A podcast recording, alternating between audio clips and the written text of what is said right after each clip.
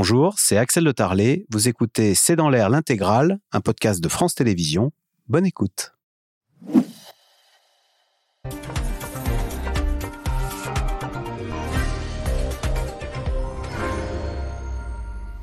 Bonsoir à toutes et à tous. C'est parti pour la réforme des retraites avec un texte présenté dans moins de deux semaines, le 15 décembre, et une entrée en vigueur à l'été si tout va bien, car inutile de dire que la perspective d'un âge de départ à 65 ans suscite bien des mécontentements.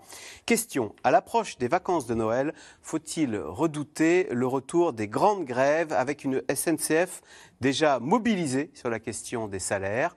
Pourquoi Emmanuel Macron tient-il malgré tout à imposer cette réforme des retraites qu'il sait très largement impopulaire? Inflation, coupure d'électricité, grève, pouvoir d'achat, faut-il craindre un hiver du mécontentement? C'est le sujet de cette émission de ce C'est dans l'air, intitulée ce soir 65 ans, la réforme des retraites à tout prix. Pour répondre à vos questions, nous avons le plaisir d'accueillir Karl Meus. Vous êtes rédacteur en chef au Figaro Magazine, en une du euh, dernier numéro, Argent public, la gabegie continue. Alix Bouillaguet, vous êtes éditorialiste politique à France Télévisions. Stéphanie Matedi-Lecoq, vous êtes directrice du département formation, conseil et dialogue social au cabinet de conseil Alixio. Votre livre, Les syndicats peuvent-ils mourir? C'est aux éditions Rue de Seine.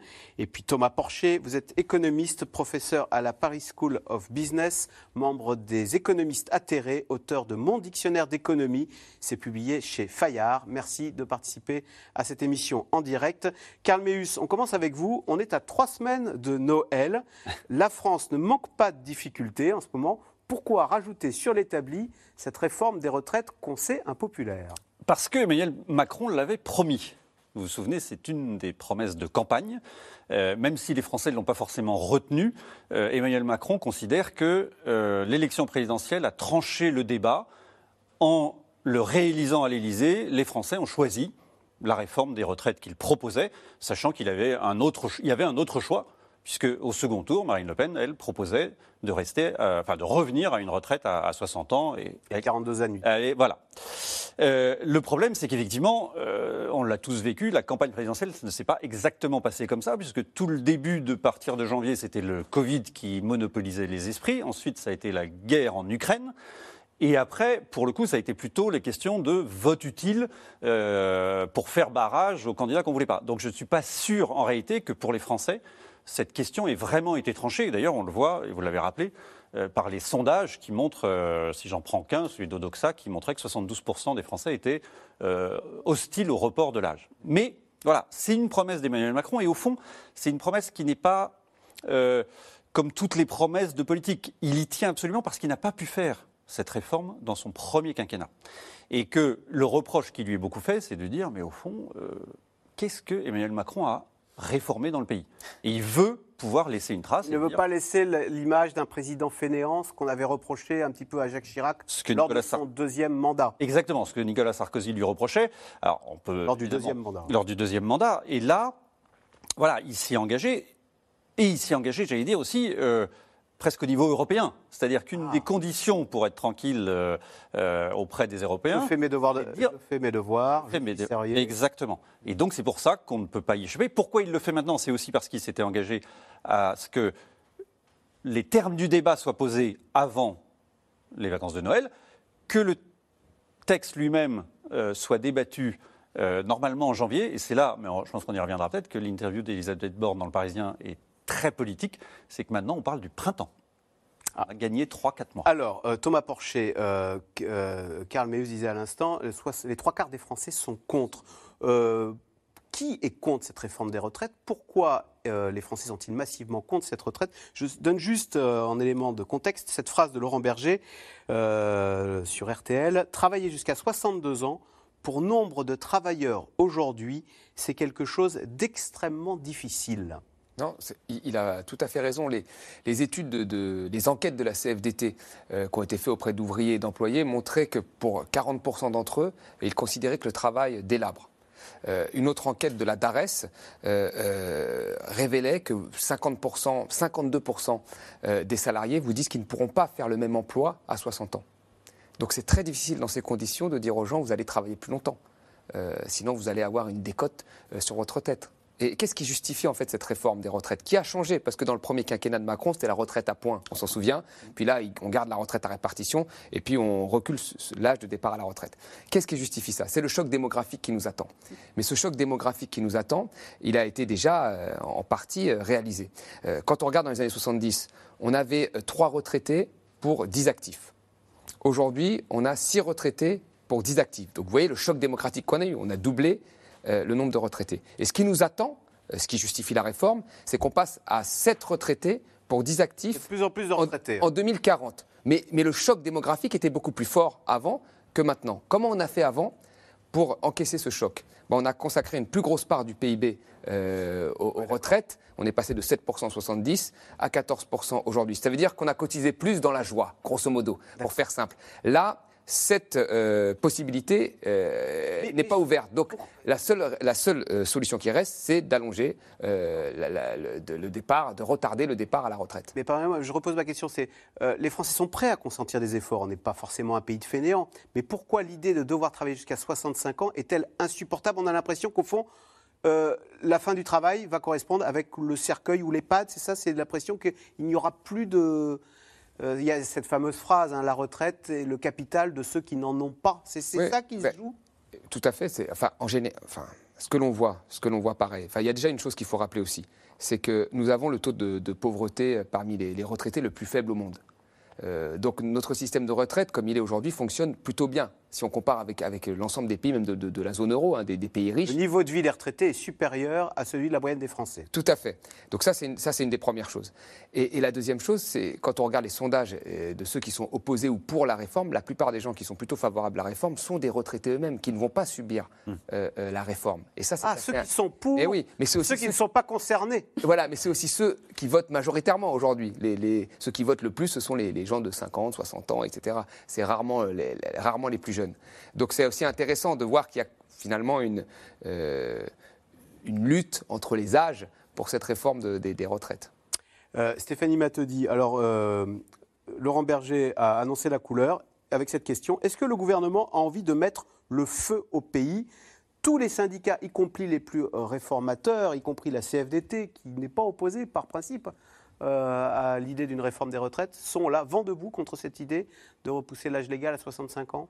Effectivement, si le gouvernement euh, s'organise et, essaye de répondre à un calendrier qu'il s'est euh, fixé pour la deuxième mandature, les organisations syndicales s'organisent. Et elles vont s'organiser avec leurs différentes actions militantes. Euh, effectivement, la CFDT est plus dans un contexte réformiste. elle n'a pas l'habitude de faire appel à la grève, contrairement à un Sud, la CGT et d'autres organisations syndicales. Cela dit, le sujet des retraites est quand même toujours un sujet qui est très porté, qui a toujours été porté et par la CFDT et par l'ensemble des organisations syndicales.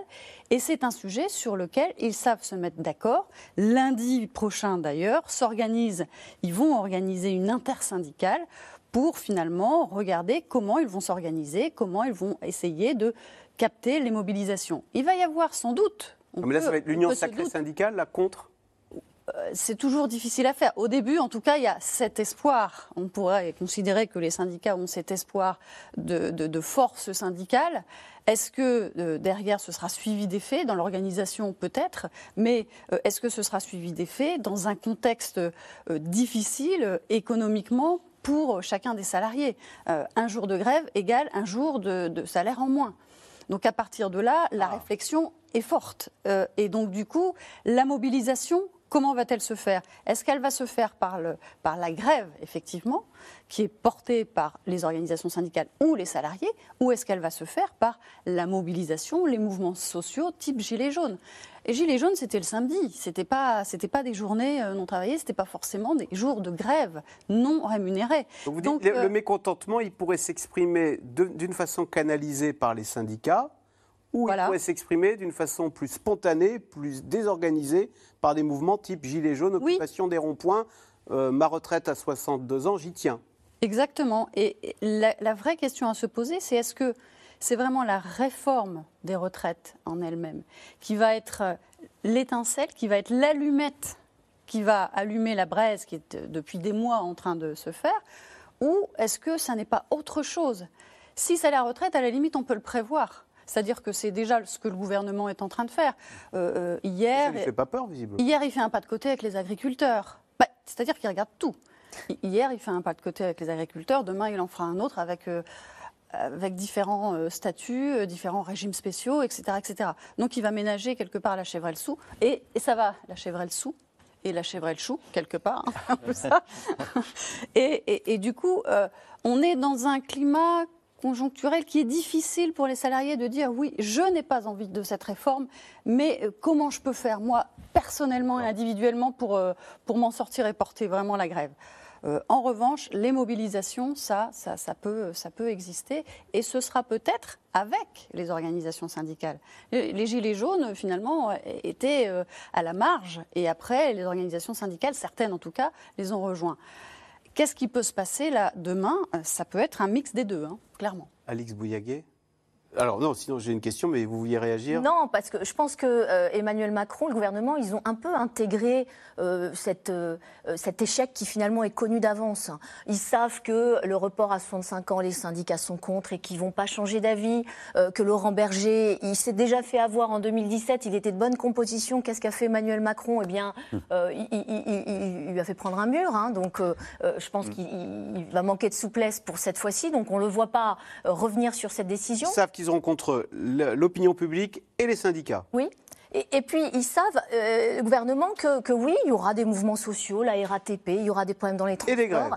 Et les grèves, tout ça, c'est euh, finalement déjà euh, prévu d'avance. il a, Emmanuel Macron, cette, la certitude de, la contestation qui, finalement, c'est un peu paradoxal, mais garantit la détermination de l'exécutif. Ils savent que s'ils font un demi-repli, ce sera un échec, et donc il faut tenir. tenir, c'est pour ça que les marges de manœuvre, on ne les voit pas trop.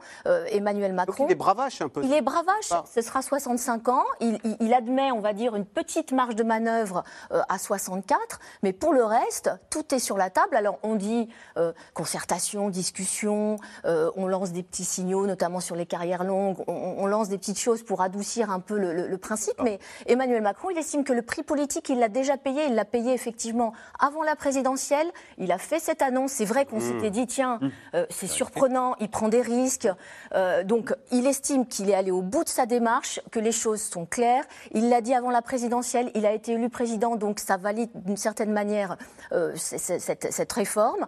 Après, il y a eu euh, euh, les, législatives, les oppositions ont fait leur travail, elles ont fait campagne sur les retraites, beaucoup, en disant attention, avec Emmanuel Macron, vous allez aller dans le mur. il a quand même eu la majorité, alors certes, elle est relative, mais il a la majorité, donc il estime qu'il a, en quelque, en quelque sorte, un blanc-seing de l'opinion il soigne sa sortie, euh, il soigne son image dans l'histoire en disant Moi, je suis un, un président qui j'aurais réformé la France et j'aurais tenu mes engagements. Et puis bon, il s'est quand même planté la première fois, donc euh, c'est pour lui, c'est il n'y a jamais de bon moment pour réformer euh, les retraites. Donc, il y a le mécanisme constitutionnel et il pourra ajouter qu'il a protégé les Français quand il fallait les protéger. Donc, euh, Alors, Elisabeth Borne a donc remis la réforme des retraites au centre des débats. Dans une interview au Parisien, la première ministre évoque un âge de départ à 65 ans. Les syndicats ne l'entendent pas de cette oreille et promettent déjà de descendre dans la rue au mois de janvier. Sujet de Julien Launay, Laszlo Gelabert et Diane Cacciarella. La Première ministre à l'offensive sur un sujet ultra sensible. Dans la presse du jour, Elisabeth Borne dévoile les premières mesures de la réforme des retraites. Elle veut aller vite en présentant le texte le 15 décembre, après la concertation avec les partenaires sociaux. La réforme s'appliquera à partir de l'été 2023, donc à partir de la génération née au deuxième semestre 1961. Contestation, Covid. Lors du quinquennat précédent, l'exécutif avait dû abandonner son projet. Plus de temps à perdre manifestement mais l'opposition refuse de se faire imposer la cadence. Nous n'avons pas besoin de cette réforme des retraites qui va ajouter de la souffrance aux gens et qui est par ailleurs injuste puisque vous le savez, un quart des hommes les plus pauvres sont déjà morts à l'âge de 62 ans. Et eh ben je pense que dans ce contexte de difficultés financières pour les Français, euh, de crise énergétique majeure, euh, de remettre sur la table et de mettre euh, dès maintenant sur la table, avant les fêtes de Noël, un texte aussi douloureux pour des millions de Français que celui de la réforme des retraites, je pense que ça va évidemment fragmenter notre société. Pour faire passer le texte, faute de majorité absolue à l'Assemblée, Elisabeth Borne aura besoin de soutien. Dans l'interview aux Parisiens, la Première ministre espère, dit-elle, pouvoir trouver un chemin avec les républicains. Une chose est sûre, les débats à venir dans l'hémicycle s'annoncent houleux sur un point en particulier, celui de l'âge légal de départ à la retraite. Le report progressif de l'âge de départ à la retraite de 62 à 65 ans d'ici à 2031, c'est ce qui permet de ramener le système à l'équilibre dans les 10 ans. 65 ans, tel est l'objectif affiché par la chef du gouvernement, mais elle n'exclut pas une autre option. Compromis possible à 64 ans, en contrepartie d'un allongement de la durée de cotisation. Quoi qu'il en soit, les syndicats réformistes ou non rejettent l'idée de travailler plus longtemps. Je le dis très clairement, le gouvernement nous fait peur partout en disant il y a un énorme déficit. Ce, que, ce qui est euh, vrai, c'est qu'il y a un déficit. La CFDT mmh. n'a jamais euh, nié euh, cette réalité, mais il n'est pas du tout à la hauteur de ce qu'on a connu précédemment en, 2003, en 2013, etc. Et il n'y a sûrement pas besoin de décaler l'âge de départ en retraite. Tous les syndicats sont unanimes pour dire il ne faut pas repousser l'âge de la retraite, ni augmenter le nombre de cotisations, parce que c'est là, ça, ça, ça revient au même d'augmenter la, durée de cotisation. De fait, ça rallonge l'âge de départ et donc oui, euh, ça risque d'être euh, tendu, on va dire ça comme ça.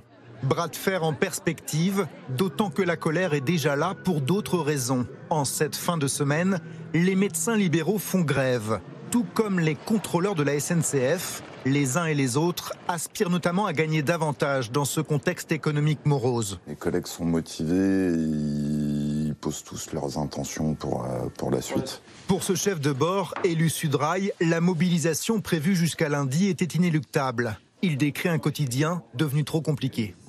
Parce que quand on fait les premiers trains du matin, ben, il n'y a pas de train pour nous amener au boulot. Quand on fait les derniers trains du soir, il n'y a pas de train pour rentrer à la maison. Et euh, forcément, euh, on est obligé de venir en voiture, de faire le plein. On est obligé aussi de se nourrir, de se, loger, de se vêtir, euh, comme tous les Français. Et dans un contexte inflationniste, je pense que c'est une revendication d'un petit peu tout le monde, que les salaires soient indexés à l'inflation pour pas perdre du pouvoir d'achat de ne pas perdre de l'argent, du pouvoir d'achat en allant travailler. Autre mauvaise nouvelle, cette hausse du tarif des péages qui se profile à l'horizon. 4,75% en moyenne au 1er février, de quoi sans doute encore un peu plus alimenter la colère. Karl Meus, question téléspectateur. Pourquoi la Première ministre a-t-elle accordé ce long entretien aux Parisiens? C'est vrai qu'on a l'impression que c'est elle qui a la manœuvre sur ce dossier. Elle qui vient de la gauche quand même. Elle était euh, donc euh, directeur de cabinet de, directrice de cabinet de Ségolène Royal. Hein. Oui, oui. elle a travaillé aussi à Matignon avec euh, Jospin de, de, 97 à 2002. c'est intéressant parce que les négociations ont eu lieu chez Olivier Dussopt, le ministre, du Travail.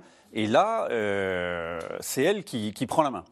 Euh, elle prend la main. Moi, j'ai trouvé que cette interview, elle était éminemment politique. Ce qui est très intéressant parce que euh, quand elle a été nommée en juin, euh, François Bayrou n'était pas le dernier, avec d'autres, à dire euh, c'est une technicienne, euh, oui, elle a fait la réforme des retraites, mais bon, c'est pas une politique, au sens La réforme des retraites à la SNCF. À la SNCF, oui, pardon. elle n'a pas été élue, elle n'avait pas de mandat avant, de législatif, bon, est-ce qu'elle va y arriver? Et là, on a une, une, une interview, vous avez plein de points où, en fait, elle ne fait que de la politique. Elle explique que le texte arrivera au printemps. Donc ça veut dire que déjà, il y a eu un arbitrage, puisqu'à l'époque, on nous parlait d'un texte début janvier. Enfin, c'était vraiment quasiment le premier texte de, l'année, ça devait être les retraites. Maintenant, c'est au printemps. On a remarqué que printemps, ben, on ne sera pas dans les coupures d'électricité de l'hiver. Tout ça sera passé. Donc euh, peut-être des mobilisations moins fortes. Deuxièmement, elle dit, euh, les 65 ans, d'accord, mais on peut aussi aller sur 64 ans avec un allongement euh, euh, de, la durée des annuités. Ça, c'est un signe envoyé euh, au LR du Sénat. On sait que depuis trois ans, le Sénat vote un amendement au projet de loi de financement de la sécurité sociale dans lequel il intègre justement ce mécanisme-là. Emmanuel Macron sur France Télévisions avait déjà ouvert la voie. Elle le reprend officiellement là en, faisant donc un clin d'œil au sénateur LR en disant bah, si finalement on va là-dessus, vous allez forcément le voter elle dit aux syndicats euh, Je fais cette réforme, mais il peut y avoir un autre chemin. Si vous proposez autre chose, qui certes va dans l'idée qu'on puisse faire des économies. Ils n'ont pas l'air de bonne composition néanmoins. Hein. Non, mais ce qui est intéressant, c'est que euh, au gouvernement, ces derniers jours, on nous disait bon, les syndicats, ils sont gentils, ils disent qu'ils sont contre, mais ils ne nous disent pas quelle solution ils préconiseraient, eux. qu'est-ce qu'il faut faire euh, pour faire ces économies? Et donc là, elle les pousse un peu en disant, bon, faites-moi des propositions, donnez-moi du grain à moudre, peut-être pour pouvoir euh, commencer à négocier. Et enfin, euh, elle ouvre aussi quelque chose sur les régimes spéciaux. Euh, elle dit on va réformer les régimes spéciaux. Ça, c'est quand même relativement nouveau à mon sens. Et là, bah, pareil, elle s'adresse à la droite. Alors, c'est vrai que Stéphanie dit, on disait tout à l'heure, Elisabeth Borne, elle vient de la gauche, mais c'est vrai qu'elle a réformé le fameux régime spécial de la SNCF. Et oui. C'était pas une. Est-ce que ça, c'est son, son brevet de réformatrice de retraite qu'elle a obtenu auprès d'Emmanuel Macron? En tout cas, effectivement, euh, depuis, depuis 2020, les nouveaux embauchés à la SNCF, embauchés à la SNCF sont comme tous les salariés. sont comme tous les salariés. Et donc, euh, bon, alors, le temps que tous les cheminots partent en retraite, on a quand même encore quelques années devant. Une quarantaine d'années. de régime spécial. Ça veut dire quoi? Ça veut dire quand même qu'on euh, on est capable de faire euh, avancer les choses quelque part, même sans, sans forcément sans des réformes, que les entreprises euh, à statut doivent prendre aussi leurs responsabilités. Il y a aussi l'entrée dans on le monde peut penser du coup que la, la SNCF ayant déjà été passée à la moulinette, elle sera peut-être moins enclin à faire grève pour, euh, contre cette réforme? C'est les nouveaux entrants, hein, donc euh, il reste quand même euh, 150 000 collaborateurs à la SNCF, c'est quand même du, du, lourd qui peut emmener. Et puis surtout, ce qui est important, c'est qu'il y a du dialogue au niveau national, mais il y a aussi du dialogue au niveau de la proximité, du dialogue social de proximité. Et il y a aussi du combat de proximité. On l'a vu, euh, il y a des bastions, on, le voit aussi dans le reportage, les contrôleurs euh, euh, repèrent là où ils peuvent être fragilisés, tout le système. Alors, un des régimes spéciaux chez EDF, chez, Gaz chez Engie, à la RATP, est-ce que là, comme on dit souvent, le statut, c'est quelque chose de constitutif hein, de, du métier. Bah, on y voilà, c'est ça. Et donc, elle les a dit, bah non, je suis désolé, vous allez passer à la moulinette. Les nouveaux embauchés seront comme les salariés du privé, ils auront le régime général. Oui, on a, ils ont voulu quand même en 2018 euh, la réforme euh, de la, du régime de retraite unique. Pour le coup, euh, ça n'a quand même pas bien fonctionné. On a eu quand même le, plus grand mouvement de grève à la SNCF avec 38 jours de mobilisation. On l'a oublié, c'était juste avant le Covid. Il ne faut pas l'oublier. Oui, voilà. Et puis avec la, la, crise des Gilets jaunes, enfin tout est venu quand même à cette époque-là. On était quand même bien chargé en mobilisation, que ce soit syndicale ou autre. Et bah, finalement, il ne s'est rien passé ça a fait flop. la première euh, réforme des, retraites versus Emmanuel Macron a fait flop à cause de tous ces mouvements sociaux. Donc, comme quoi ça portait fruit. Et on touchait là à la réforme des statuts. Là, c'est un petit peu plus, euh, c'est amené d'une façon beaucoup plus, euh, d'une façon différente. on touche plus au système, et donc c'est très différent. Et les, et les syndicats sont vent debout parce qu'ils ont toujours été vent debout sur la question de l'âge de la retraite. Est-ce que ce n'est pas un reproche d'ailleurs qu'on pourrait leur faire? C'est que depuis 20 ans, depuis, euh, au fond, les syndicats ont toujours été opposés à toutes les réformes des retraites qui ont été faites. Alors surtout, euh, euh, alors, et la CFDT y compris, j'ai envie de vous dire. Et, et, on a l'impression même qu'en la, la réforme de 2002, elle a regretté la CFDT de l'avoir soutenue. Euh, oui, voilà. Paul Nota qui se faisait jeter des œufs dans les manifestations. Après, après, il y a toujours un regret, mais c'est un sujet euh, très électoraliste. Faut pas l'oublier. Les, syndicats sont actuellement en campagne. Et, on, a, euh, on a Philippe Martinez qui va être remplacé. Donc c'est vraiment, voilà, c'est ça. suicidaire, c'est le sujet, c'est le sujet tabou. ça touche, une réforme des retraites. Ça touche tout le monde. Ça touche tout le monde. Alix Bouillaguet, c'est suicidaire pour les syndicats de soutenir une réforme des retraites. Et alors, LR que vont-ils faire? La droite va-t-elle soutenir l'allongement de la réforme des retraites? Ou bien va-t-il dire non, comme les syndicats, je suis contre? Alors, c'est vrai que pour eux, c'est un véritable piège, parce qu'ils sont également pour la retraite à 65 ans. Donc, sur le papier, ils ont tout à. C'était au programme de Valérie Pécresse. Exactement. Euh, sauf qu'ils sont 62 députés euh, au sein de l'Assemblée nationale. Euh, ils peuvent faire la pluie et le beau temps. Ils sont eux-mêmes en phase d'élection, eux-mêmes en quête de trouver une identité forte. Donc, je sais qu'Elisabeth Borne essaye de les approcher. alors, moi, j'ai parlé à. Parce qu'on on sait que dans le groupe LR, il y a des députés dits constructifs. On dit qu'il serait peut-être une dizaine à se voir, à organiser comme ça des espèces de contre-pouvoirs à Olivier Marlex, qui est le, patron du, euh, parti. Euh, et donc, euh, je, parlais à ce député dit constructif qui me disait que, bah, que rien du tout qu'Elisabeth Borne lui, lui a jamais fait de faveur, que finalement c'est un peu un mythe, hein, cette espèce de, lien qui serait permanent entre Elisabeth Borne, les gouvernements et ses députés constructifs. On a plutôt l'impression que finalement Emmanuel Macron, la droite, il s'en soucie assez peu et que ces députés, il y en a peut-être 4-5 maximum qui serait courtisé euh, par, euh, par, euh, par le gouvernement, par Elisabeth Borne, mais, mais pas plus.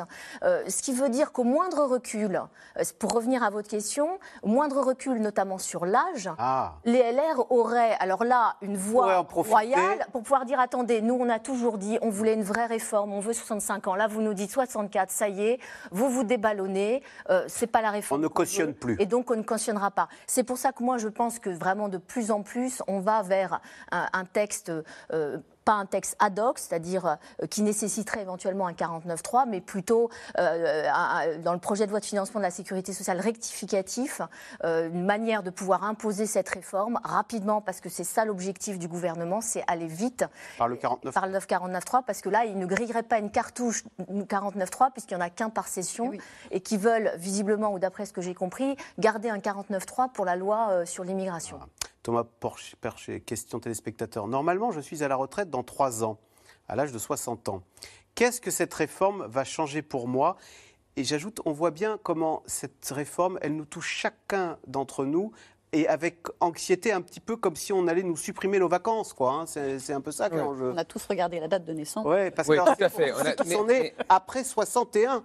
Tout à fait. Alors, avant de répondre, j'aimerais quand même ajouter deux, éléments. Il y a aussi euh, les représentants du patronat qui sont contre la réforme. Euh, parce que, mais parce qu'ils partent du principe que c'est pas le bon moment. Ils pourraient être idéologiquement pour, mais que c'est pas le bon moment parce que là. Le bazar? mais parce qu'on est en pleine reprise économique. Là, il y a l'État qui retire petit à petit son soutien aux entreprises. On ne sait pas vraiment ce que ça va donner, hein, parce qu'on est dans un contexte d'une économie extrêmement stable. On ne sait pas vraiment ce qui va se passer en 2023. Mais ça va être très tendu pour le secteur financier, même pour l'activité, avec la hausse des taux, etc. Alors Emmanuel Macron dit c'est jamais le bon moment. Hein. Non, c'est vrai, mais là, je crois que quand même, c'est un moment assez particulier. Quoi. On est, il y a de l'inflation, on sort de la, de la crise du Covid. Donc le patronat est très instable. Et donc là, on a plutôt besoin de stabiliser l'activité économique. On n'a pas envie vraiment qu'il y ait des tensions sociales, etc. Et après, sur les régimes spéciaux, au début, en 2017, Emmanuel Macron était contre. Puis petit à petit, avec les négociations, il a lâché les policiers, etc. Là, je crois que dans l'interview, il parle des danseurs de l'opéra qui, auraient, qui auront quand même un régime spécial. Donc là, c'est quand même un hein. fil qu'on va. voilà, c'est une petite porte ouverte qui risque de s'ouvrir un peu plus. Et puis à la fin, bah, on reconstitue plus ou moins euh, les régimes spéciaux euh, qui existent déjà. Donc, les danseurs de l'opéra, ils partent à la retraite à 40 ans, hein, parce qu'après 40 ans, on ne peut plus être voilà, danseur, hein. Au début, il était contre philosophiquement parlant, en 2017, dans la retraite à points, il n'y avait pas de régime spéciaux. C'était un euro cotisé, un euro de, de, retraite. Et là, petit à petit, il a, il a lâché parce que les négociations font que, les tensions font que, euh, après, vous lâchez. Quand vous commencez à lâcher quelque part, c'est lui-même qui l'avait dit, bah, vous ouvrez la voie à toutes, les, à toutes les négociations possibles. Euh, Alors, quand on part à la retraite, euh, cette, cette téléspectateur a 60 ans, donc il n'est pas concerné. Pas concerné. Elle est pas concernée. Avant 61. Tout à fait. Et ensuite, ce sera progressif. Hein, ce sera 4 mois par pour an. les autres certains peuvent se dire, mais moi de toute façon, là, euh, j'aurais fait euh, tous mes trimestres, j'aurai 65 ans, donc ça ne change rien pour moi. Mais si, ça change quelque chose. Parce que quand vous partez à 65 ans avec un âge de départ à la retraite à 62 ans, vous partez, et vous avez fait tous vos, tous vos trimestres, vous partez avec un, malus, un bonus, pardon, excusez-moi, un bonus. Et là, vous n'aurez pas ce bonus-là. Si vous partez avant, vous avez un malus, et si vous partez après, il faudra partir beaucoup plus tard pour avoir des bonus. Donc en fait, l'ensemble des gens, euh, vont être touchés dans leur pension de retraite. Là. Ils vont avoir des pensions de retraite plus faibles parce que l'âge étant reporté, euh, il y aura plus de, malus et, moins de bonus, même pour ceux qui vont euh, un peu plus loin. Alors, avec la perspective d'un recul de l'âge de départ à la retraite, la question se pose de l'emploi des plus de 55 ans. En effet, seul un peu plus de la moitié d'entre eux ont un travail.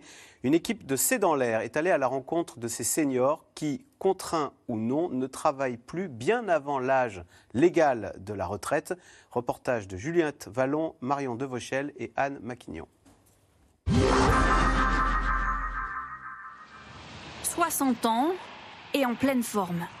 Ouvrier chez Renault pendant 36 ans, Philippe Gomard a choisi de partir en pré-retraite il y a deux ans et demi. Bah, ce qui était difficile, c'est déjà, euh, déjà les horaires d'équipe.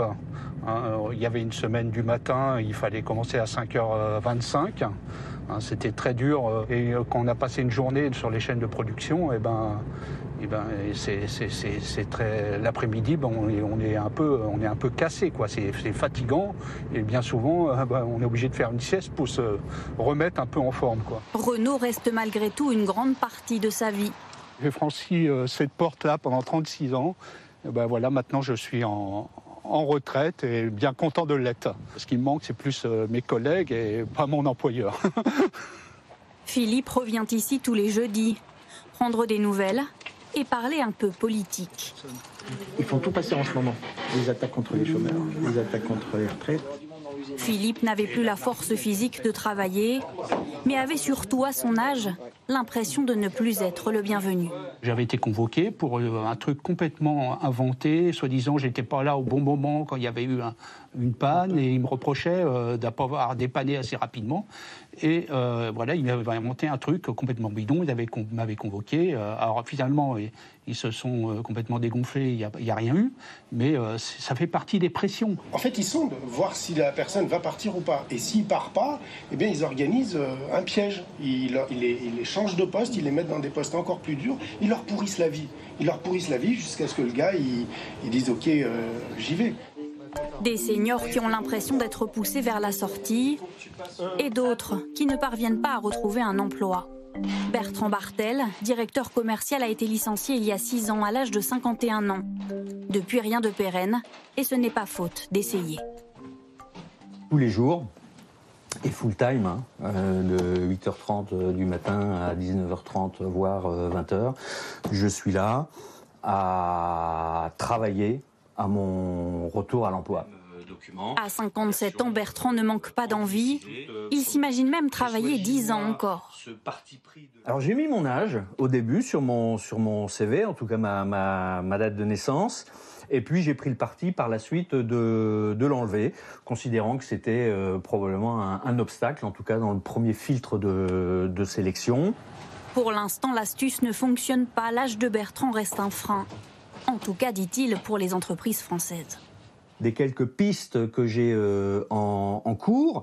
Il y en a une qui s'est éteinte, c'était avec une société étrangère. Sur les euh, trois autres que j'ai en cours, il y a euh, deux sociétés étrangères. Fruit du hasard ou pas, je, ne sais pas. Je n'ai pas le moyen de le, savoir. Mais les entreprises étrangères sont nettement moins réticentes que les entreprises ou les cabinets euh, français sur ce paramètre euh, vis-à-vis de ce paramètre euh, d'âge.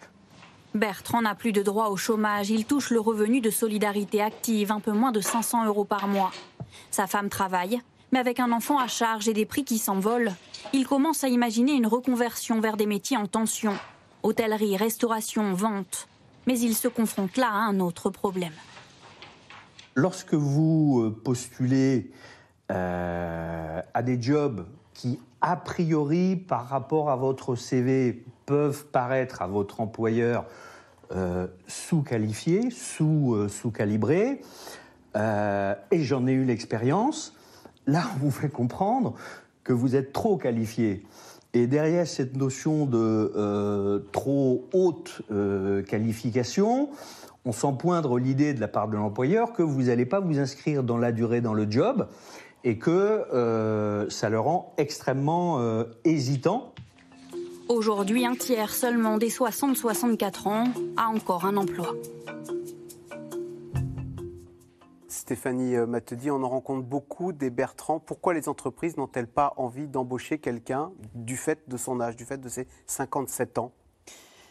C'est un sujet qui est extrêmement complexe, qui est, euh, qui est en évolution quand même. Les chiffres euh, ont, tendance euh, malgré tout à monter. Qu'est-ce qu'on reproche aux gens de 57 ans? Mais il faut aller jusque-là. Non, mais ils sont chers, ils sont nuls en informatique. Qu'est-ce qu'on Voilà, c'est ça. La, difficulté, c'est comment on trouve une juste rémunération, une juste compétence et, et un âge qui convient au poste. Et donc, effectivement, il y, a des, critères compliqués qui sont le critère de la pénibilité. C'est vrai que selon les emplois, si l'emploi est pénible, bah, je vais, vais pas forcément, moi, être motivé à, retrouver un emploi dans ce, dans ce secteur. Ou selon mes, compétences dans le digital ou dans l'informatique, on ne voudra pas de moi parce que je ne connais pas par cœur Office. Et puis après, il y a la, dynamique, il y a l'énergie aussi du, du, salarié à vouloir retrouver un emploi. C'est que quand on a 26 ans, on, on a l'agnac, on est sur le marché de l'emploi, on a l'énergie.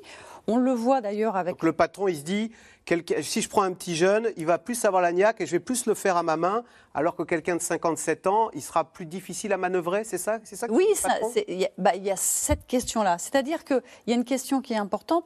Si les, les salariés, euh, à partir du moment où ils rentrent sur le marché du travail, ils ne sont pas accompagnés, et ils ne sont pas accompagnés finalement à l'âge euh, et jusqu'à la retraite. D'accord. Ça va encore être augmenté notamment par des formations, notamment par le fait de changer de métier et d'être habitué, parce que maintenant les carrières longues euh, dans la même boîte, ouais. c'est terminé.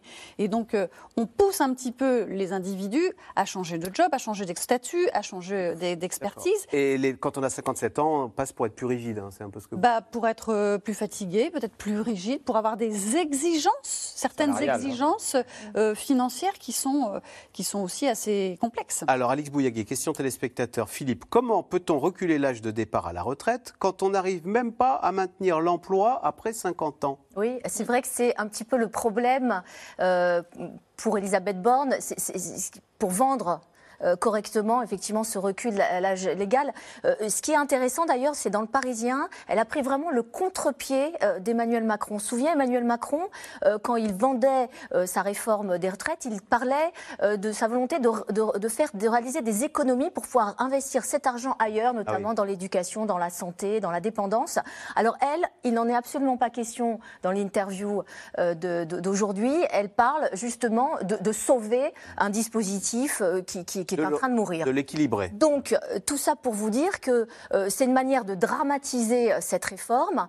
Et elle espère que mécaniquement, d'ailleurs, euh, plus on recule l'âge de départ à la retraite, eh bien, plus les entreprises euh, reculeront aussi l'âge où ils vont se vouloir se séparer. Si l'âge de, de, départ, c'est 65 ans, c'est plus à 57 qu'on vous virera, c'est à 59. Voilà, elle, elle est, elle est exactement persuadée qu'il y aura une espèce de transfert comme ça mécanique. Et puis, pour essayer d'accompagner et de, et de, de de séduire, si je puis dire, euh, les seniors. Euh, il y a aussi pas mal de pistes hein, qui sont à, à l'étude dans le cadre de la réforme pour justement euh, favoriser le travail des seniors. Il y a le cumul emploi-retraite qui pourrait euh, permettre effectivement aux, aux, seniors de travailler davantage. Il y a aussi la possibilité d'une retraite progressive, euh, éventuellement d'un temps partiel.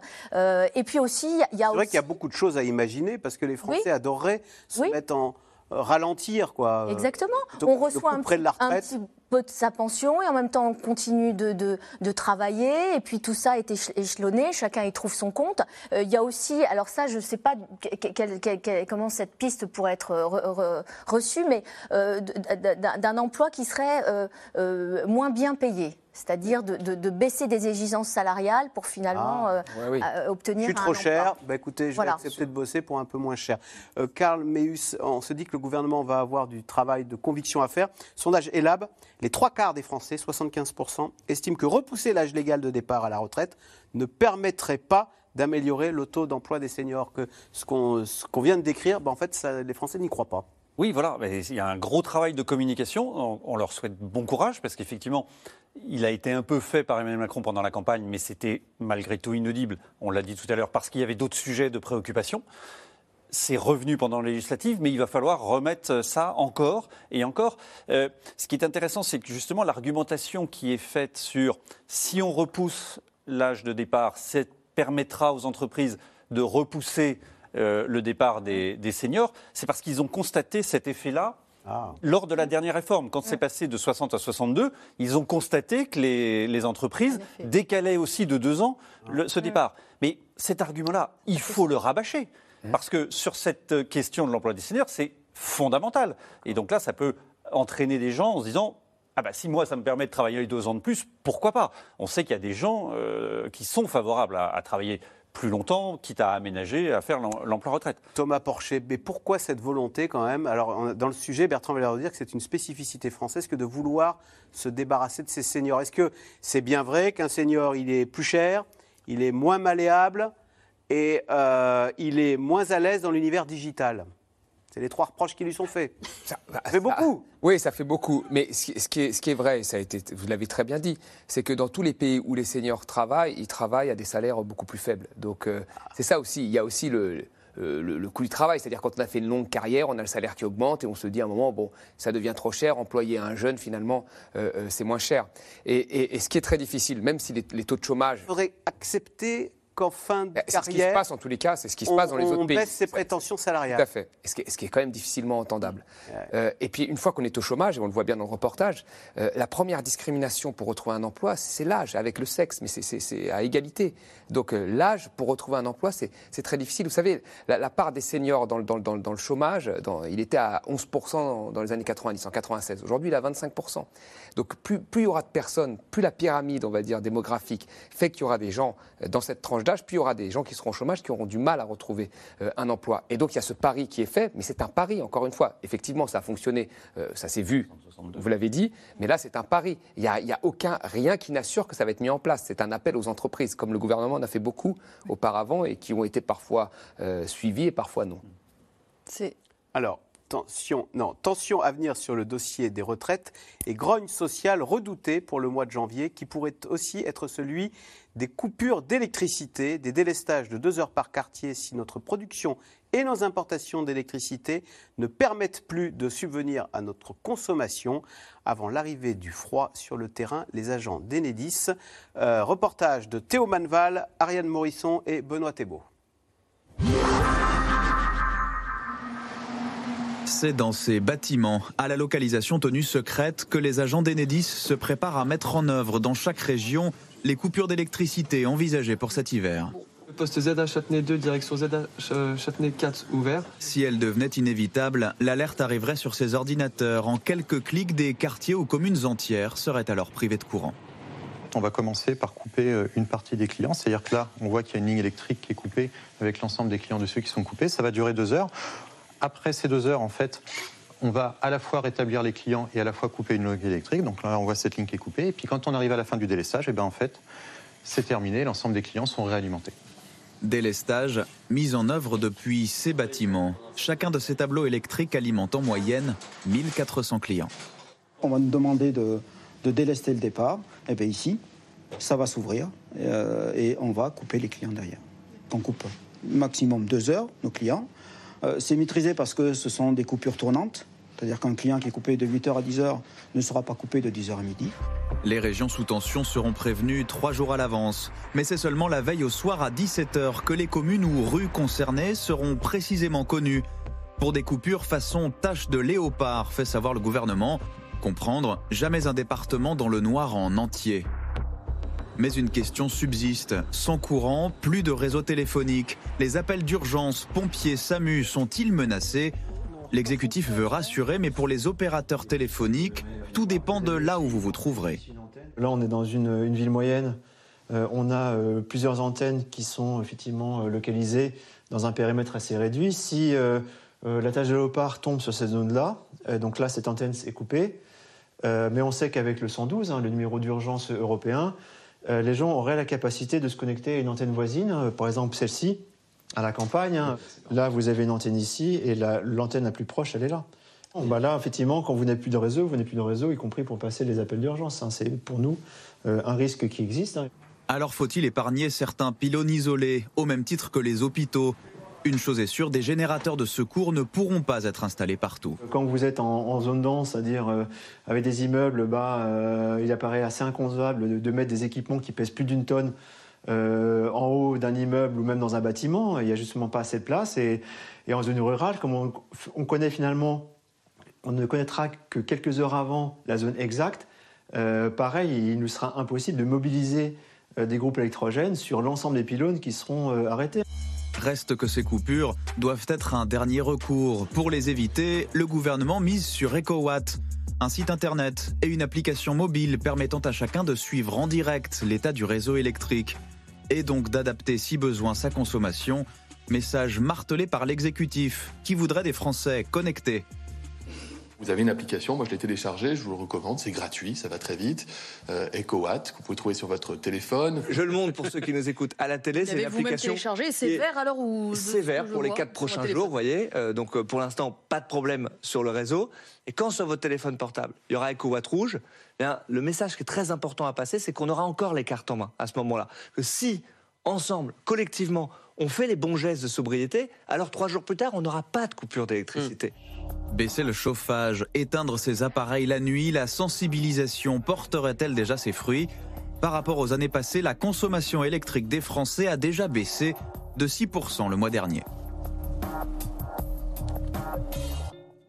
Karl Meus, ce matin sur euh, France Inter, euh, Jordan Bardella a décidé de porter le, fer sur le terrain politique en disant on va vivre un mois de janvier euh, digne de, de, ce qui se passe dans les pays du tiers-monde et en disant Emmanuel Macron devrait s'excuser parce que c'est lui, à la fois sous son, en tant que président mais aussi en tant que conseiller de, de François Hollande, qui a initié ce mouvement, qui a distillé cette idée qu'il fallait et qui ont commencé à fermer des centrales nucléaires qui, selon Jordan Bardella, fait qu'aujourd'hui, on se retrouve dans cette situation. Bah, malheureusement, il n'a pas complètement tort. Euh, c'est pas que Emmanuel Macron, d'ailleurs, on peut dire qu'une partie des écologistes qui ont influencé euh, François Hollande, puisque c'était le deal, et, en partie aussi Emmanuel Macron quand il nomme euh, Nicolas Hulot, c'était le, le, nucléaire, c'était vraiment ce qu'il y avait de pire et donc, il fallait se passer du nucléaire. Et donc, on passait sur, euh, on va fermer des centrales, 50% des centrales qui seront fermées, machin. Et là, on en a certaines. Le fameux deal de 2012 hein, pour euh, rallier euh, les écologistes. écologistes. Exactement, dans la majorité. Et, et on le paye aujourd'hui parce que, comme le disait très bien Jean-Marc Jancovici, c'est-à-dire que c'est pas seulement parce qu'on on a fermé, on fermait Fessenheim et on en a en maintenance, mais c'est qu'aussi on décourage des gens à, investir dans cette filière. Mm. Un ingénieur ou un chaudronnier, euh, en 2012, il entend ça, il dit bon, bah, je vais peut-être pas m'investir euh, toute ma vie dans, ce secteur où je risque de ne plus avoir d'emploi. Donc je n'y vais plus. Et, l'autre élément qui peut ensuite euh, déclencher, au-delà de c'est vous les responsables d'avant, mais c'est aussi, vous n'avez pas l'impression qu'on vit retour vers le futur là? Quand, quand, on vous parle de EcoWatt, moi ça me rappelle tous anti-Covid quand à l'époque, en 2020, on nous disait il faut télécharger l'application parce que vous saurez. Et, là, on commence à nous dire bon alors. Tapez euh, votre adresse pour voir si on va vous couper l'électricité. Exactement. Et puis on commence à nous infantiliser en disant bon, essayez de ne pas prendre de douche le soir. Euh, si vous pouviez décaler vos repas le soir aussi, ça serait bien. bah oui, on va tous dîner à 14h euh, ou à 16h. Et, on essaye de nouveau euh, de nous infantiliser, de dire aux Français ne sortez pas, ne prenez pas l'ascenseur. Vous allez voir que bientôt, on va nous faire ressortir une attestation. Et tout ça, dans un climat euh, où les gens sont quand même un peu exaspérés par tout ce qui leur arrive, avec l'inflation, euh, et, ils ont du mal à, se payer, euh, à payer des produits alimentaires dont ils voient bien que c'est beaucoup plus cher que l'inflation dont on nous parle, parce qu'on nous dit officiellement l'inflation, certes, elle est à 6,2 en novembre, mais les produits alimentaires, ils ont monté de plus de, de 16%, les produits laitiers. Donc il y a un hiatus entre ce que les gens vivent et ce que le gouvernement dit. Et tout ça, si ça mis bout à bout, voilà, c'est très explosif. Justement, question euh, téléspectateur Stéphanie Matodi. Janvier 2023 sera-t-il difficile pour les Français entre l'inflation qui ne s'arrête pas et les coupures d'électricité? Oui, finalement, on a, eu, on a eu une année où on a quand même été aidé. Euh, il y a eu des boucliers euh, de part et d'autre et, on a vraiment. donc, c'est passé, même si c'est difficile, c'est passé. En 2023, on a l'impression que tout s'arrête petit à petit et que là, on va vraiment être dans le dur des vrais montants, de l'inflation, des coûts euh, alimentaires, des produits alimentaires qui ne cessent d'augmenter, euh, de l'électricité qui non seulement augmente, mais en plus on, peut avoir euh, des coupures, donc ça devient vraiment compliqué. Et, c'est là où le climat social peut se tendre, parce que que veut le salarié, que veut n'importe quel individu, c'est juste se nourrir, se chauffer, se loger et travailler. Euh, et donc, du coup, oui, ça, ça, va être extrêmement compliqué. Et l'allumette, c'est là qu'elle peut être. Thomas Porcher, c'est vrai qu'entre les médecins généralistes en grève, entre les autobus qu'on attend et qui n'arrivent plus, c'est du vécu, euh, entre les coupures d'électricité, euh, on a l'impression que notre quotidien est en train de s'effondrer. Oui, tout à fait. Mais je crois que ça, c'est même si on, va, on regarde un peu plus large, plus largement, ça fait dix ans euh, qu'on vit crise sur crise. Il y a eu la crise de 2008, il y a eu la crise des dettes souveraines après. Alors, on a même C'était l'euro qui était menacé. Voilà, qui était, mais qui, a- qui, des politiques ont été mises en place qui ont fait qu'on a eu des taux de croissance à 0%, qu'il y a eu des taux de chômage un peu plus élevés. hein. Il y a eu entre 2008 et, et 2015 1,5 million de chômeurs en plus. Donc ça a été quand même voilà, une activité plutôt morose. Puis après, il y a eu la crise du Covid, là il y a l'inflation, on vous rajoute les attentats, la crise climatique. En 10 ans, je crois qu'on n'a jamais vécu un tel concentré de crise.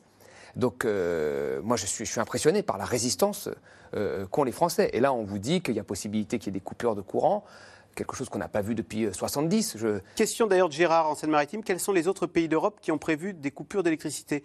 Il n'y en a pas parce que ça, c'est une crise franco-française qui n'a rien à voir avec l'Ukraine d'ailleurs, hein, quasiment. hein. C'est uniquement notre parc nucléaire. hein. Il y a la moitié, un peu moins de la moitié du parc euh, nucléaire qui est à l'arrêt. Alors pour des problèmes, euh, soit pour de- des, contrôles, soit parce qu'on n'a pas mis en place suffisamment de choses pour l'allongement de la durée de, ces réacteurs, parce qu'on va les passer de, de 40 à 50 ans, ce qui va coûter euh, 50 milliards, hein, soit dit en passant. Euh, donc il y, a, il y a eu un manque clairement d'anticipation. Il y a eu des stop and go, ce qui est le pire dans une politique énergétique, c'est-à-dire que on était contre le nucléaire dans le premier quinquennat de Macron parce qu'il fallait, pour des raisons politiques, avoir Nicolas Hulot. Maintenant, on revient euh, sur le nucléaire. Ça a été pareil sur le solaire euh, en 2010, où on voulait développer une filière solaire, et puis finalement, on a arrêté. Et c'est la pire des choses, parce que euh, l'énergie nécessite des temps longs. L'énergie que l'on consommera dans 20 ans, c'est celle dans, dans laquelle on investit aujourd'hui. Et aujourd'hui, on vit en fait sur les vestiges euh, du plan nucléaire des années euh, 70. C'est ça qui est, qui est dramatique. Donc on se réveille au dernier moment. Et là, il n'y a pas d'autre solution que de jouer finalement sur, sur le- la, la consommation. Alors vous avez cette, effectivement cette météo de l'électricité avec euh, EcoWatt, vous regardez ça, vous devez vous adapter. Si vous ne vous adaptez pas, on baisse l'intensité sur le réseau de 5%. Et puis sinon, après, la seule solution, c'est de cibler des coupures euh, à des endroits. euh, Donc c'est un peu, oui. Avec en plus compliqué. Alix Bouillaguet, alors on sait qu'à Paris, on ne coupera pas l'électricité parce qu'on ne peut pas couper, on ne peut pas couper Paris sans couper les hôpitaux parisiens.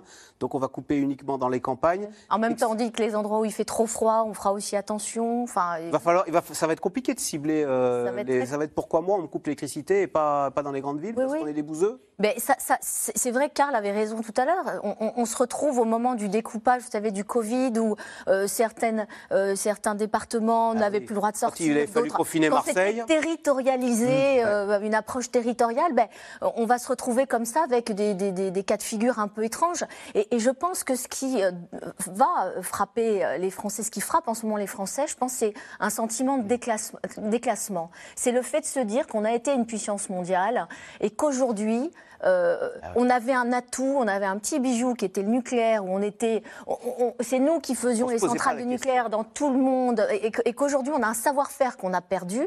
Aujourd'hui, on achète de l'électricité en Allemagne, ce qui est quand même un comble. Et c'est vrai que ce sentiment de déclassement, c'est quelque chose qui peut être, euh, euh, oui, source de, de grosses tensions. Et c'est pour ça que je pense que Emmanuel Macron, euh, il, il, il, il- il redoute cette étincelle. Et l'étincelle, elle vient pas forcément de la réforme des retraites, une réforme effectivement qui a été euh, préparée, qui discutée, euh, qu'on a le temps de venir voir. Il redoute, par exemple, ce qui s'est passé, la crise des carburants, euh, des, énervements pour des, Français qui veulent prendre de, l'essence. Euh, il redoute euh, une écologie très radicale qui, là encore, ferait euh, euh, monter des, incidents. C'est c'est plutôt ça. Et c'est vrai que là, il y a un petit terreau en ce moment euh, dans, le, Sur fond de sentiment de déclassement, la France, qui était le château d'eau d'électricité de l'Europe, on est maintenant à quémander son électricité à ses voisins. Euh, et bien tout de suite, on passe, euh, on revient à vos questions. Alors, Chris, en Haute-Savoie, je ne comprends pas pourquoi on fixe un âge de départ à la retraite s'il existe un nombre minimal de trimestres à valider. Alors c'est vrai que c'est euh, Thomas Porcher, c'est toujours compliqué ces histoires de retraite. Il y a l'âge légal, on ne peut pas partir avant, mais il faut aussi en plus avoir un nombre de trimestres Oui, tout à fait. euh, minimum pour pouvoir partir. Donc L'âge, on a en deux fait- compteurs à surveiller. Quoi. exactement, c'est ça. Et la- l'âge pivot, c'est l'âge qui détermine le bonus ou le malus en réalité. Donc il est de 62 ans, et là il passerait à 60 65 ans progressivement. progressivement jusqu'en 2031. Exactement. Euh, Catherine en Côte d'Or, si même Laurent Berger, d'habitude si calme, commence à alerter le gouvernement, n'est-ce pas un très mauvais signe? Karl Meus Ce n'est pas un bon signe, ça c'est sûr, parce que les premières réformes de retraite, notamment 2010 euh, et tout ça, euh, la CFDT euh, acceptait de jouer le jeu. Euh, même la dernière, au fond, Laurent Berger laissait faire. Là, euh, il a été échaudé, comme l'a dit Alex Bouillaguet. Il, quand même, il a eu le sentiment de se faire un peu promener par Emmanuel Macron. Euh, vous vous souvenez, à une époque, même au début des Gilets jaunes, il disait Mais je peux euh, peut-être euh, intervenir, aider, euh, faire une intermédiation. Il s'est fait claquer la porte au nez sous le Je me débrouille tout seul, reste où tu es. Il n'a pas vraiment apprécié. Et les relations ne se sont pas arrangées depuis. Donc c'est un problème, mais le gouvernement le sait. Il sait qu'au moins sur le, le report de l'âge euh, légal, il n'aura pas les syndicats avec lui. Donc, il essaye de donner du grain à moudre ailleurs. Euh, le dispositif carrière longue, euh, le fait de pouvoir partir plus tôt quand on a commencé très tôt. Le cumul 1200 emploi-retraite. euros de minimum retraite. Le minimum, voilà. Pour dire, essayer de sortir le, le débat de la seule question de l'âge. Et dire, non, regardez, ma réforme sucré. est juste parce que j'ai un peu de sucré. C'est tout l'enjeu de communication. Mais la difficulté, c'est que ça, vous pouvez mettre ces dispositifs-là et vous être entendu si vous êtes populaire. Or, aujourd'hui, ni Elisabeth Borne, ni Emmanuel Macron ne sont populaires auprès des Français. Et c'est plus compliqué à faire passer. Stéphanie Matedi, est-ce que la difficulté aussi pour les leaders syndicaux euh, de- à soutenir cette réforme des retraites, c'est qu'ils sont face à une base qui est beaucoup plus radicalisée qu'eux? On se souvient de lors des, grèves dans les raffineries, euh, la direction de la CGT avait l'air d'être débordée par sa base en disant mais c'est quoi ce mouvement qui nous vient euh, des raffineries et qu'on n'avait pas vu venir? Et oui, il y, a, le dialogue social euh, institutionnel au niveau national, au niveau des confédérations. Il y a le rôle des secrétaires généraux et des présidents euh, de- d'organisations, de, confédérations syndicales. Et il y a tout ce qui se passe en entreprise. En entreprise, bien sûr, la, majeure partie des choses est régulée par la négociation collective, mais il y a encore des bastions où ça se discute. On l'a très bien vu avec Total, où euh, c'est que les bastions euh, territoriaux, les unions locales CGT, qui décidaient si oui ou non elles arrêtaient la grève. Peu importe que l'accord était signé, peu importe. Donc effectivement, il y a un, il y a un vrai décloisonnement et il y Les a un leaders rapport doivent tenir compte Exactement, il y a de un ce vrai bouillonnement force territorial. entre la base et la confédération. Ils ne savent plus se parler. Ah oui, à ce point-là ah bah c'est- très compliqué. Oui. qu'un De un- se faire entendre, un Laurent Berger, il a parfois euh, peur de sa base qui viendrait le bousculer s'il venait à, à, acquiescer cette réforme des retraites? Ah oui, oui. Ah oui. Ah oui, oui. Oui, le, le dialogue social de proximité reste, reste fort et il y a encore des bastions qui en disent long. Michel, dans les Pyrénées-Atlantiques, les Français et les syndicats sont-ils sur la même longueur d'onde au sujet de l'âge de départ à la retraite? Alors là, oui. Oui, là, il y a un Là, y a- nombre de consensus pour dire que oui, On n'en veut pas. d'accord sur celui-là, sur 65 ans. euh, effectivement, d'où l'intérêt de mettre le, sucré comme vous, vous dites Est-ce que euh, Elisabeth Borne martèle le 65 ans pour euh, accorder ensuite le 64 ans euh, Oui, moi, ça me semble un peu stratégie cousu de fil blanc, c'est-à-dire que euh, dans son interview, elle parle de concertation, qu'elle reste ouverte et tout, mais en fait, quand on lit bien, euh, la seule marge de manœuvre, c'est 65-64, euh, parce qu'elle elle dit oui, si, si les syndicats ont une autre formule à me proposer, mais en fait, euh, enfin, je suis pas spécialiste, mais enfin, euh, Ils en ont, il y a- ils en ont, et, et les propositions ont été faites. oui, c'est ça. Donc, donc ça veut dire que la martingale, ils l'ont toujours pas trouvée. Et donc, elle essaye, pour montrer qu'elle est de bonne foi, eh ben, le, le congé parental va être pris, euh, pris en compte, les carrières longues, voilà, de, de- de rajouter tout un paquet d'accompagnement, la pénibilité, carrière longue, tout, tout ça pour faire passer la une bonne négociatrice, euh, Elisabeth Borne? Ah ben, en tout cas, elle se dit soucieuse du dialogue social euh, et que c'est vrai que dans le cadre de ses fonctions euh, en tant que ministre du Travail, elle avait réussi euh, sa, sa réforme à elle. Donc, euh, Alors, on va nous prévenir des coupures de courant via notre smartphone. Comment préviendra-t-on les personnes âgées qui n'en ont pas? Karl Meus, est-ce qu'on a bien Est-ce qu'on sait ce qui va se passer quand on va couper l'électricité pendant deux heures avec toutes les- les conséquences en cascade? J'entendais l'autre jour un auditeur à la radio dire est-ce que les digicodes vont encore fonctionner? Est-ce que je pourrais rentrer chez moi? Euh, bah, je crois qu'Enedis a fait un test, ne- c'était aujourd'hui, donc euh, euh, voilà, ils sont en train de voir les conséquences du test et qu'est-ce qui fonctionne, qu'est-ce qui fonctionne pas. Euh, on voit bien que le gouvernement essaye de, de Dans les entreprises, on ne pourra plus travailler. Euh, oui, alors après, ça dépend des, des endroits, euh, des endroits qui seront touchés. Et puis ensuite, ça- c'est deux heures. Euh, si, si on a bien compris, donc ça ne sera pas sur toute une journée. Euh, voilà, il y, a- il y a déjà, enfin, euh, la Californie a déjà vécu ça et, et continue de, parfois à, le vivre. Donc, on peut se s'appuyer sur des expériences. il y, a, il y a une différence quand c'est un accident subi, bon, bah, on le subit, mais quand c'est organisé, si quelque chose ne tourne pas rond, on, va, on risque de vous le reprocher en disant ça a été mal anticipé, De toute façon, vous aurez toujours des gens qui n'auront pas effectivement été prévenus ou des, des, des problèmes. Ça, Si on regarde, si on regarde le Covid, c'était c'était ça, c'était c'était un bordel organisé, mais c'était on, on s'est organisé dans les entreprises, ça s'est très rapidement organisé. Et là, pour le coup, le dialogue social, il a vraiment été marqué par ça. Ça veut dire que chacun a pris ses responsabilités et qu'on a su quand même, malgré tout, faire face à la crise. Mais la critique, elle était euh, sans arrêt, sans arrêt, sans arrêt. Bah là, ça va être un petit peu la même chose. Il y a une difficulté déjà de financement pour les entreprises, c'est quand même assez compliqué. Il y a des entreprises qui sont euh, à l'arrêt. Euh, et puis maintenant, on rajoute effectivement encore une couche. Bah, il va falloir du dialogue, euh, du dialogue social en sur ces sujets-là aussi. Thomas Porcher, question de François en Haute-Loire. Va-t-on vraiment vers un grave déficit du système de retraite? C'est vrai qu'on se souvient d'Emmanuel Macron disant il faut qu'on fasse cette réforme des retraites pour dégager des marges de manœuvre pour financer le grand âge, pour financer l'école, l'hôpital, d'autres priorités, disait-il. Mais en fait, on, sait, il y a des prévisions qui sont faites, effectivement, mais là, le, système est excédentaire, par exemple, cette année. Voilà, il est excédentaire.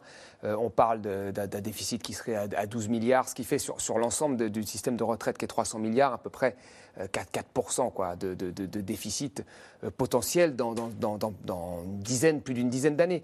Donc, il y a plein de paramètres à prendre en compte. Il y a la croissance économique, il y a, des scénarios de croissance qui sont faits, il y a le fait qu'il y ait quand même 5 millions de chômeurs en France. Si une partie arrive à retrouver un emploi, ça fait des, cotisants en plus. Donc la seule chose dont on est sûr, c'est que la population française euh, vieillit. Et, donc, il va falloir se poser la question à un moment, c'est est-ce qu'on veut y consacrer plus de moyens, une plus grosse partie de la richesse produite à ces, seniors? Si on ne le fait pas, alors il y a deux solutions, soit les gens travaillent plus longtemps, soit on ne le fait pas et les, pensions et on cotise plus, ou sinon on baisse les pensions de retraite. Et dans ce cas-là, ce sera euh, de l'aide intergénérationnelle et ce sera ceux qui ont les moyens. Les autres devront aller travailler. Donc il y, a- il y a plusieurs voilà, possibilités. Mais la population va vieillir, donc il va falloir consacrer une plus grosse partie de notre richesse aux seniors, ça c'est sûr. Euh, Alex Bouillaguet, Catherine, pourquoi le gouvernement s'obstine-t-il à, vouloir faire passer cette réforme des retraites alors que le pays est déjà sur les nerfs? Bah, Parce que c'est une promesse euh, non réalisée premier mandat, euh, à nouveau pro- euh, promise deuxième mandat, et puis euh, parce qu'il faut qu'il ait un bilan, Emmanuel Macron, euh, et dans ce bilan, au livre d'histoire? Il pense au livre d'histoire. Alors c'est peut-être, oui, en ce moment, je pense au livre d'histoire. Il se projette plutôt sur l'international, sur l'Ukraine notamment. Mais bien sûr, oui, il aura besoin d'un bilan pour pouvoir dire, bah, voilà ce qui s'est passé en France pendant pendant dix ans. Eh ben, merci beaucoup d'avoir participé à cette émission. Vous restez sur France 5. Merci d'avoir écouté C'est dans l'air. Comme vous le savez, vous pouvez désormais écouter l'intégrale, mais aussi l'invité ou vos questions à nos experts. Tous ces podcasts sont disponibles gratuitement sur toutes les plateformes de streaming audio. Et pour le replay vidéo, c'est sur France.tv, bien évidemment. À bientôt.